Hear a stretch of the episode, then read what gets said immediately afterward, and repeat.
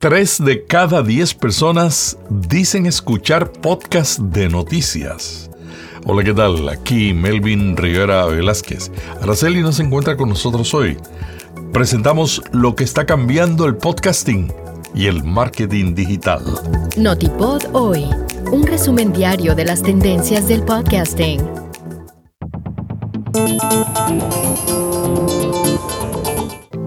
Informe revela que la escucha de podcast de noticias está aumentando a medida que la radio regresa a los niveles prepandémicos.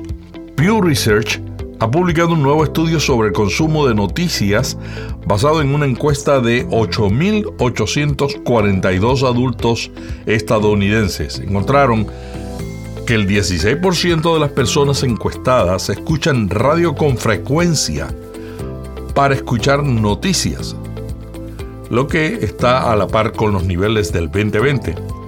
La mitad de los estadounidenses, al menos a veces, reciben noticias de las redes sociales y tres de cada diez dicen que reciben las noticias por medio de los podcasts.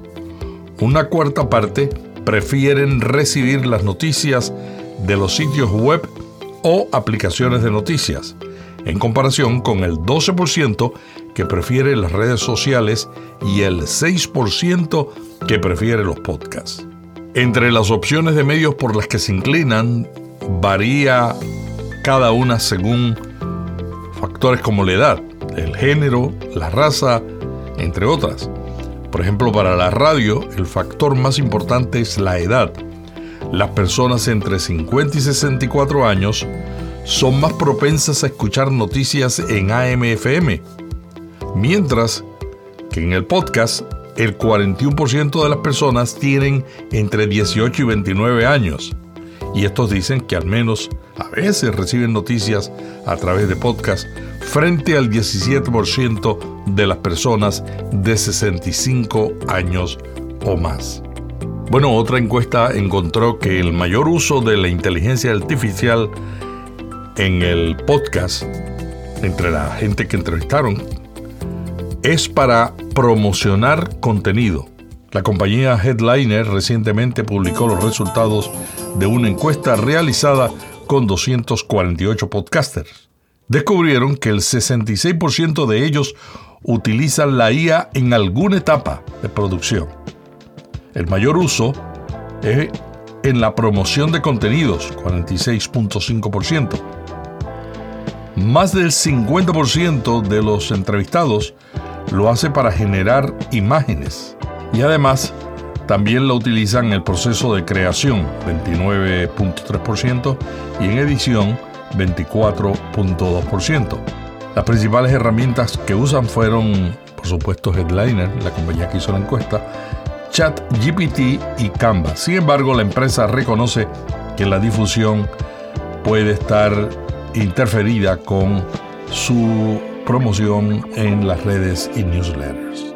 Spotify va a lanzar su mercado publicitario en cinco nuevos mercados. La compañía anunció que ya estará en Brasil, México, India, Japón y Suecia. Ellos tendrán acceso a este marketplace publicitario centrado en el audio.